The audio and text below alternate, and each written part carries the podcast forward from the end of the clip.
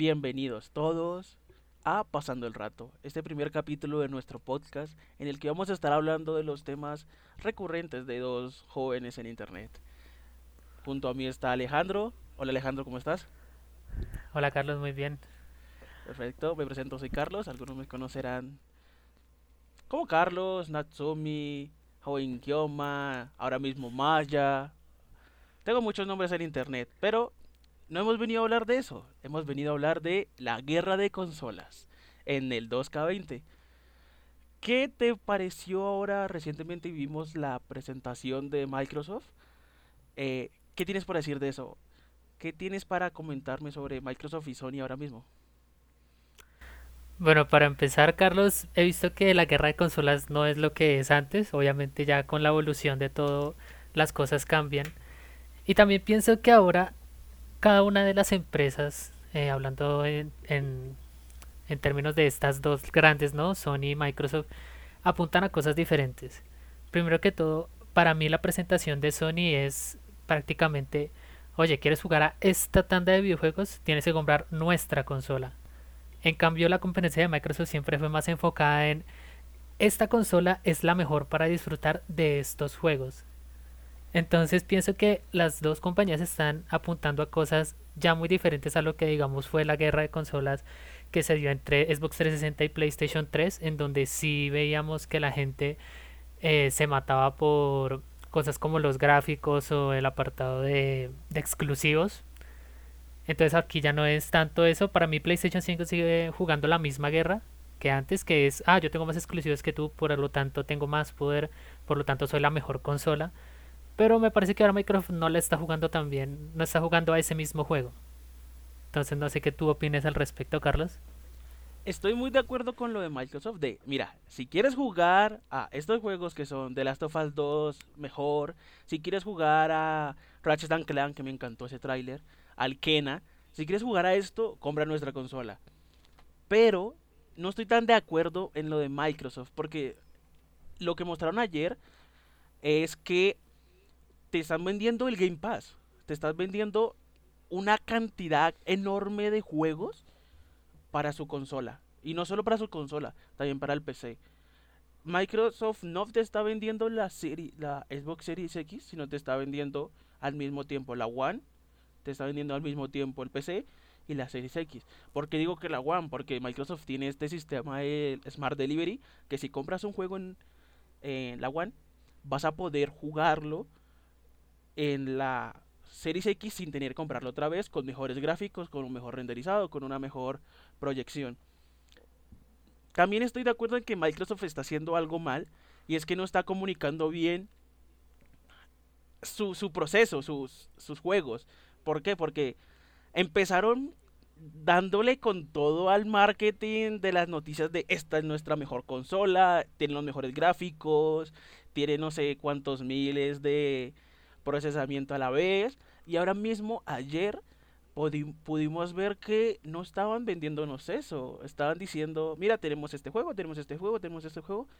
Pero no hay gameplay de casi nada. Tenemos el Halo Infinite. Sí. Tenemos el de Cariño encogía a los niños, que por cierto me encantó ese juego. Pero ya, lo que se está mostrando Microsoft es, tienes un catálogo enorme por el módico precio de 5 dólares, creo que está el Game Pass, si no es a menos. Y no te están vendiendo la consola porque vas a poder jugarlo en muchas cosas. Mientras que Sony sí te está obligando a comprarle su consola para jugar a sus juegos.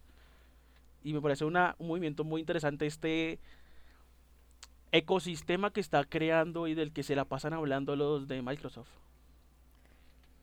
¿Qué consola comprarías tú? Yo ahora mismo no compraría ninguna consola. A mí ninguna de las consolas me gustan. Eh, yo me compraré un PC e iría por Microsoft por su Game Pass. Claro, si no estuvieran en PC, yo iría por Xbox.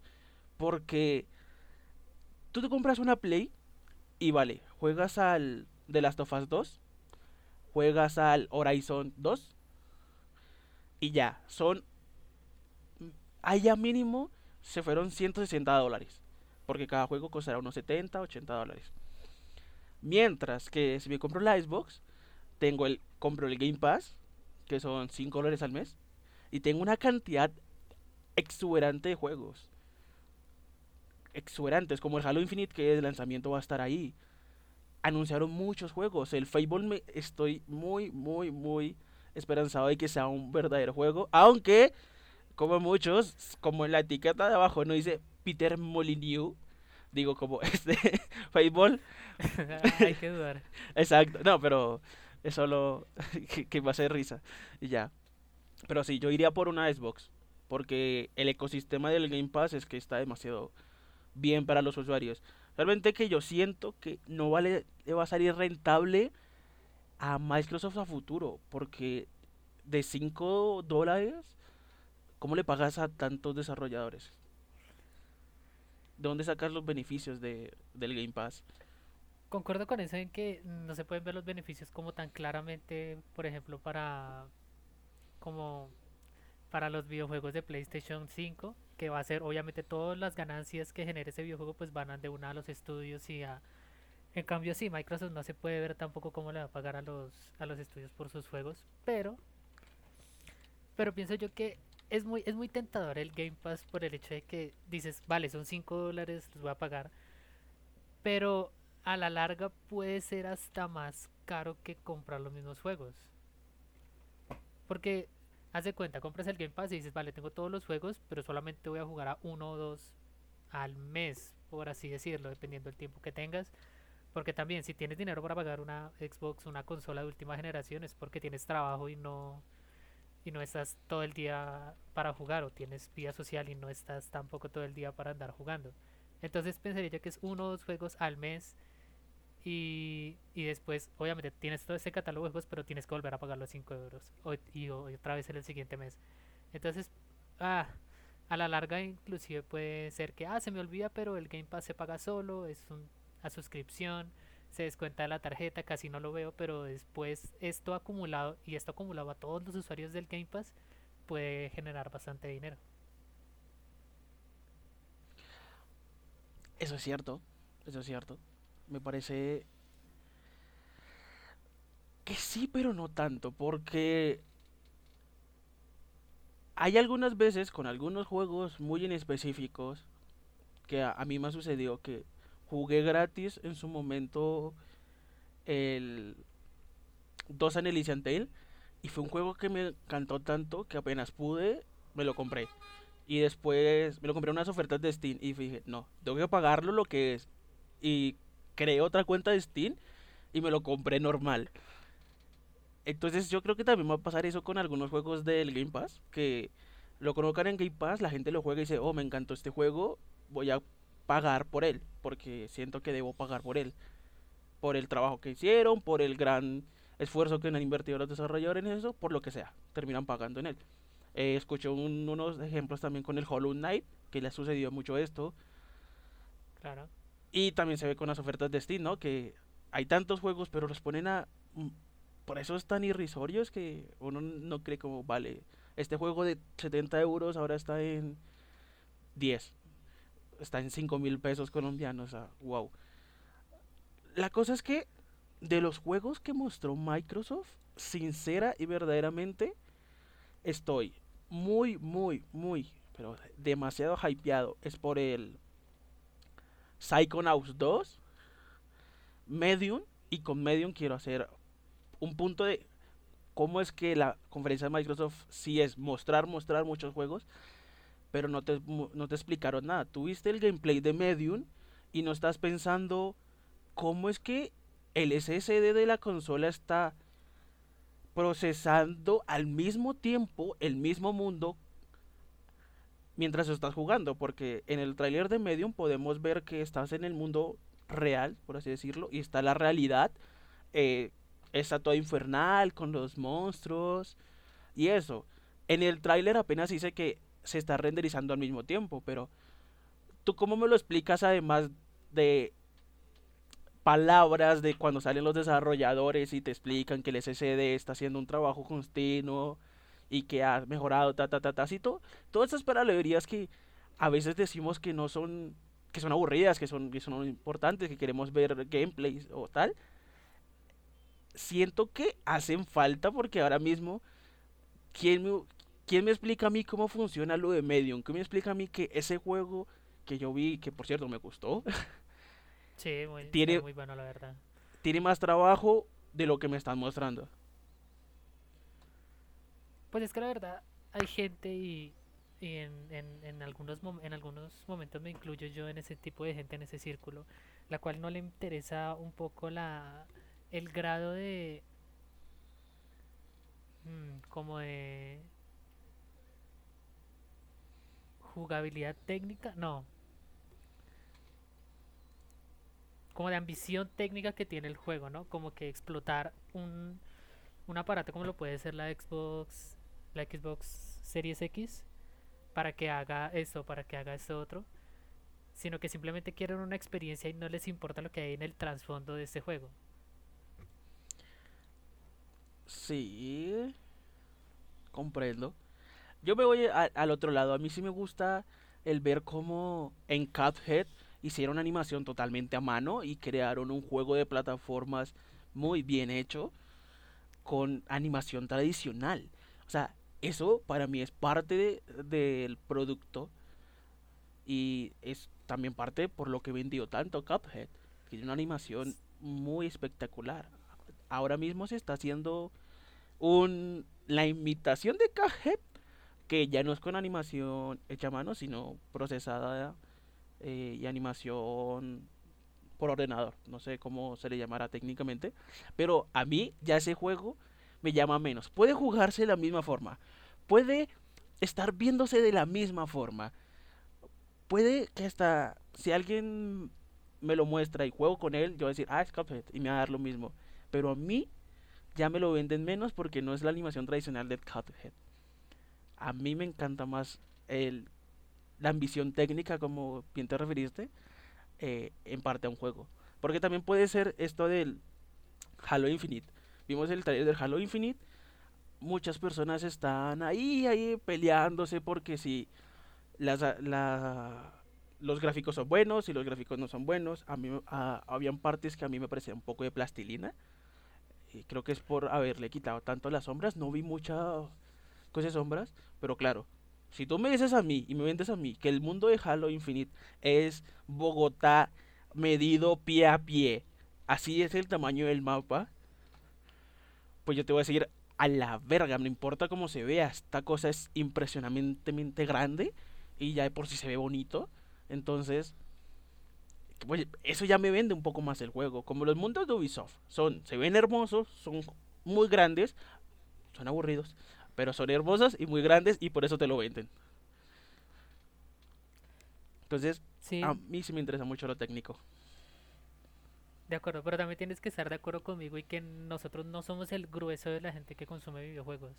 Nosotros vemos cosas más allá, un poco más específicas de lo que nos ofrecen los videojuegos o los estudios indie, que es lo que creo que tú y yo más consumimos o lo que más vemos y lo que más apreciamos, más que cualquier juego de estudio AAA que a final de cuentas cuando ves las conferencias de los grandes juegos que se vienen para las consolas, todos siempre tienen esa como búsqueda de ambición gráfica o de realismo, hiperrealismo que vende mucho, porque la mayoría de personas cuando, cuando conversas con ellas y no son muy metidas en este mundo de los videojuegos, siempre te dicen, oh, mira, si viste los gráficos, los gráficos son muy buenos, y los gráficos, y- y la mayoría son shooters.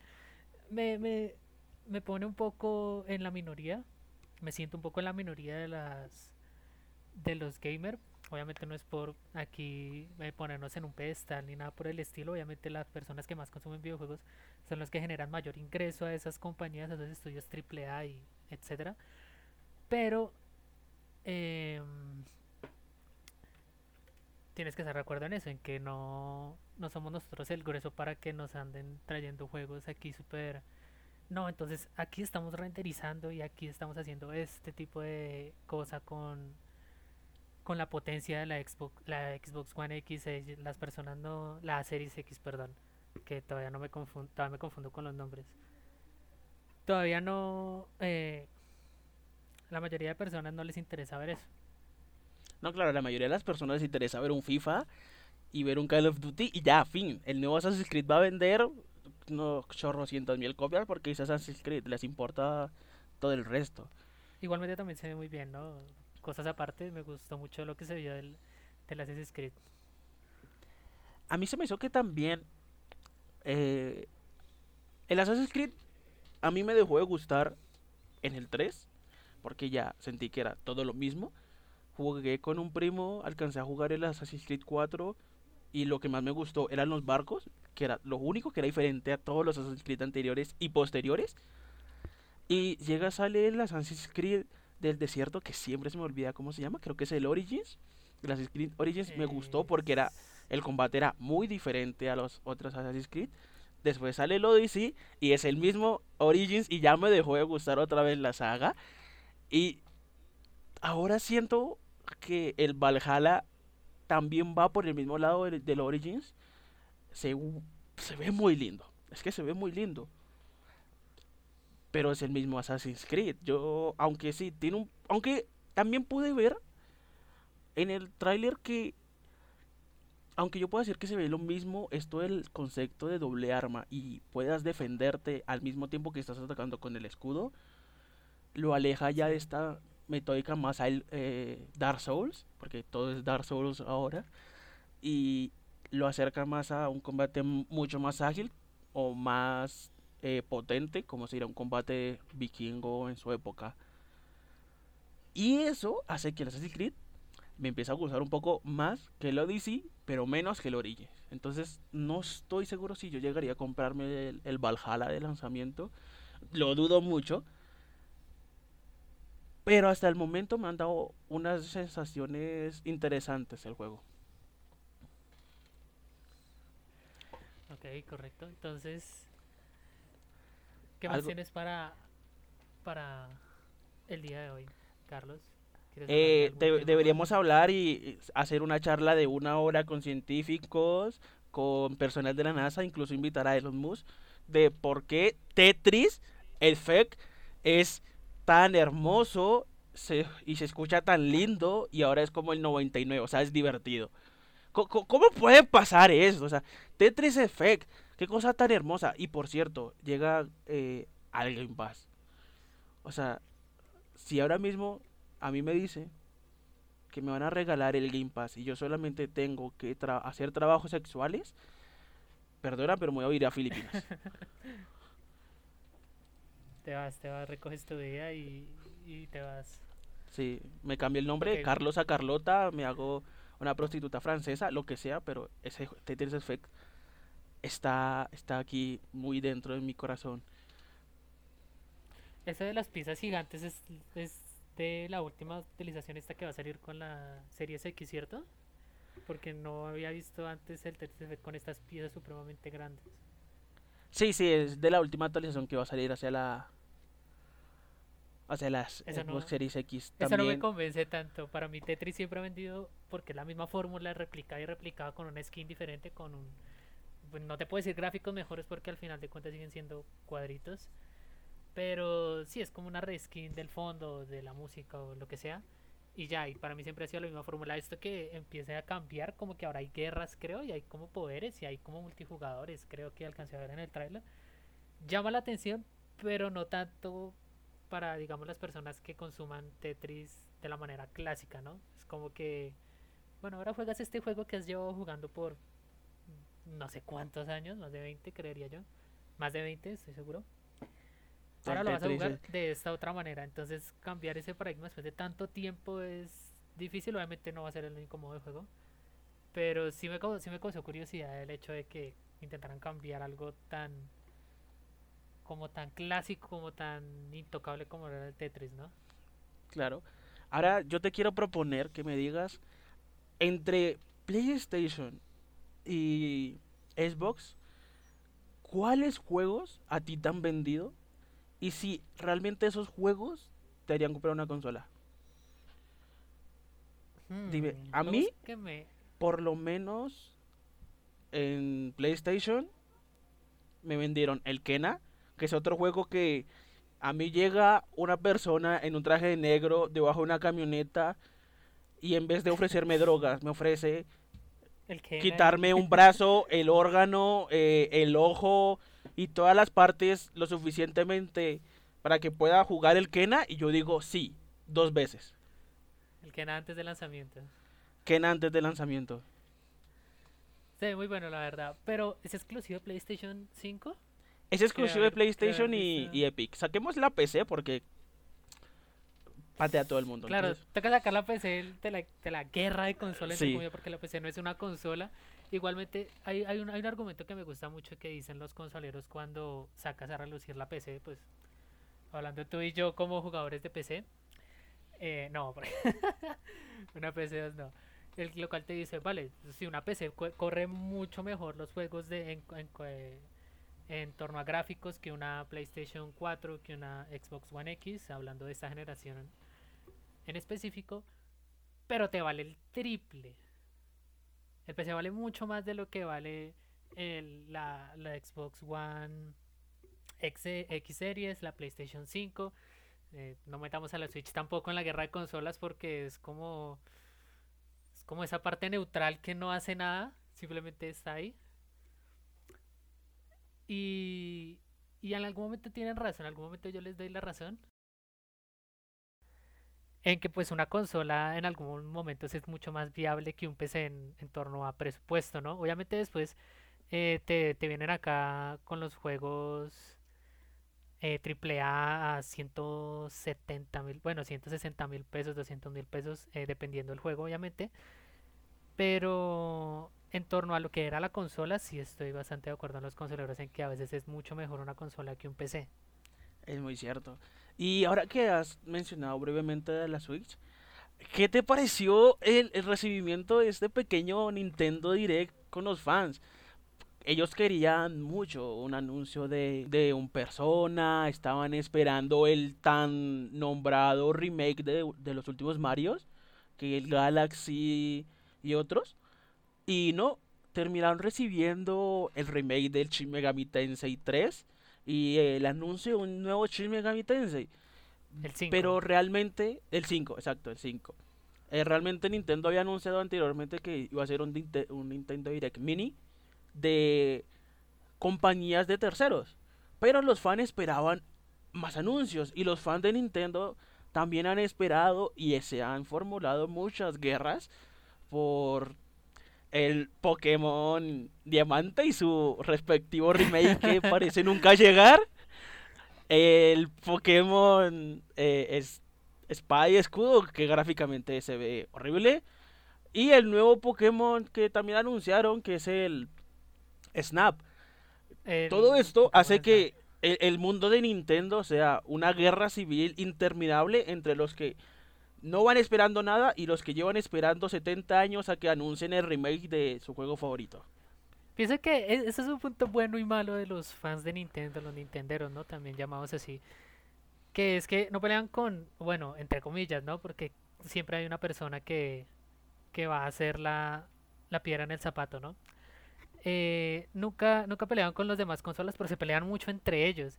Y pues tú y yo como fan de Pokémon también hemos visto que desde antes, incluso del Pokémon Sol y el Pokémon Luna, ya estábamos esperando, ya entre, bueno, nunca vieron rumores, pero la gente siempre creaba rumores, siempre decía, aquí se viene el remake del Diamante Perla y todos vamos a disfrutarlo y, y necesitamos un remake del Diamante Perla, o sea, te lo pregunto a ti, tú fan de Pokémon, yo fan de Pokémon, ¿necesitamos un remake del Diamante Perla? Claramente no, los Pokémon bidimensionales de la Nintendo DS aún son muy jugables, aún son muy disfruta- disfrutables, no como los Pokémon originales del Pokémon 1, Pokémon 2, o sea, Pokémon rojo, azul, Pokémon oro y plata.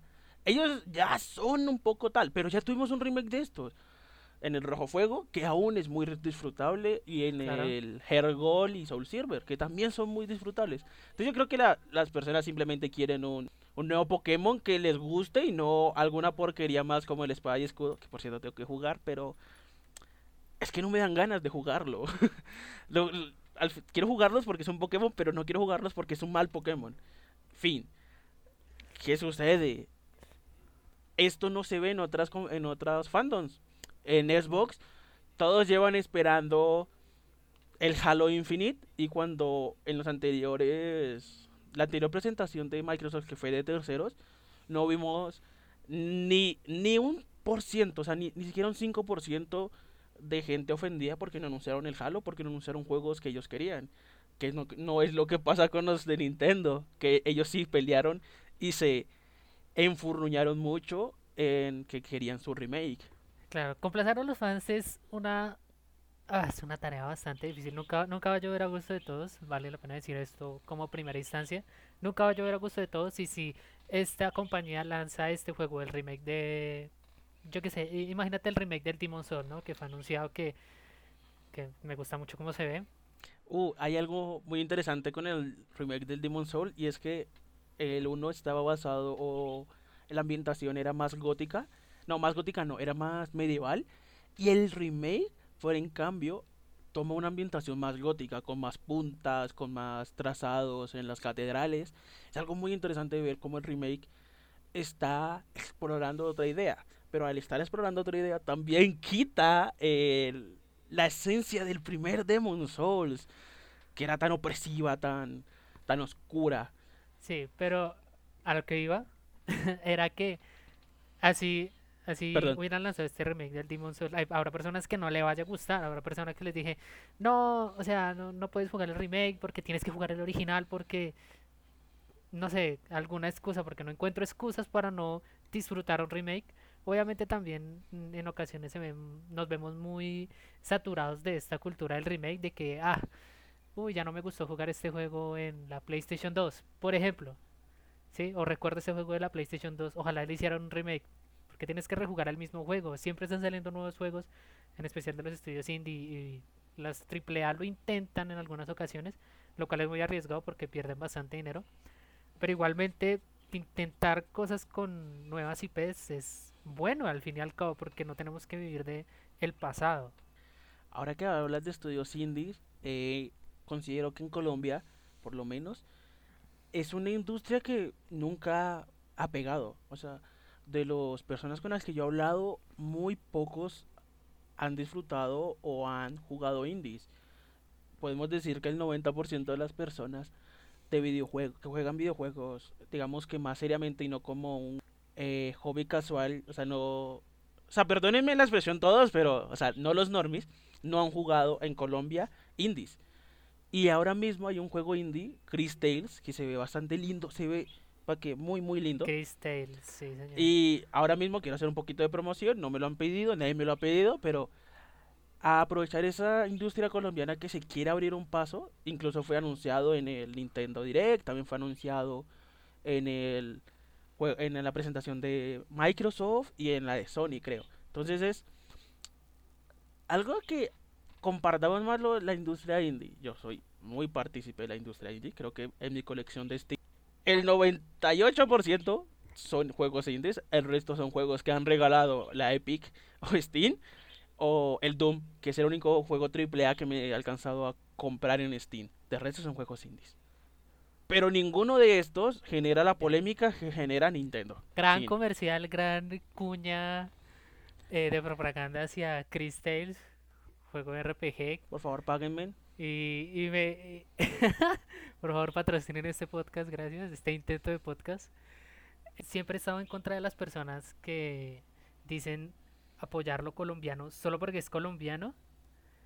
Eh, este no es el caso, obviamente. He visto el tráiler de, de, Chris, de Chris Tales. Obviamente tiene una demo, pero no la he jugado. Y se ve un juego bastante bueno, la verdad. No, no estaría apoyando este juego porque es colombiano, porque no estoy eh, a favor de este tipo como de prácticas, por así decirlo, este tipo de pensamiento. Pero sí, en este, en este caso sí, obviamente, porque se ve bastante bueno, la verdad. Sí, eh, yo sí jugué en su momento la demo de Crystals. Y es un RPG tradicional de combate por turnos. Pero eh, añade la mecánica de estás en tu turno y si haces que tu personaje ataque y cumples la función de darle a la B en el momento justo, atacará con otro patrón. Es un buen juego. Yo lo vi, es un buen juego, se ve muy bonito. Fin. Eh, y con esto creo que terminaríamos el capítulo de hoy, Alejandro. Terminamos, terminamos el, el primer episodio, bueno, el primer episodio, no, el piloto de esto que estamos intentando hacer, ¿no? Sí, señor. Primer capítulo. Así que por favor todos, eh, si les gusta, déjenos un comentario, dale like, compártelo con tus amigos. Nos ayudarías mucho en este nuevo proyecto de los dos. Y nada más, esto fue Pasando el Rato con Alejandro y Carlos. Hasta una siguiente emisión. Muchas gracias.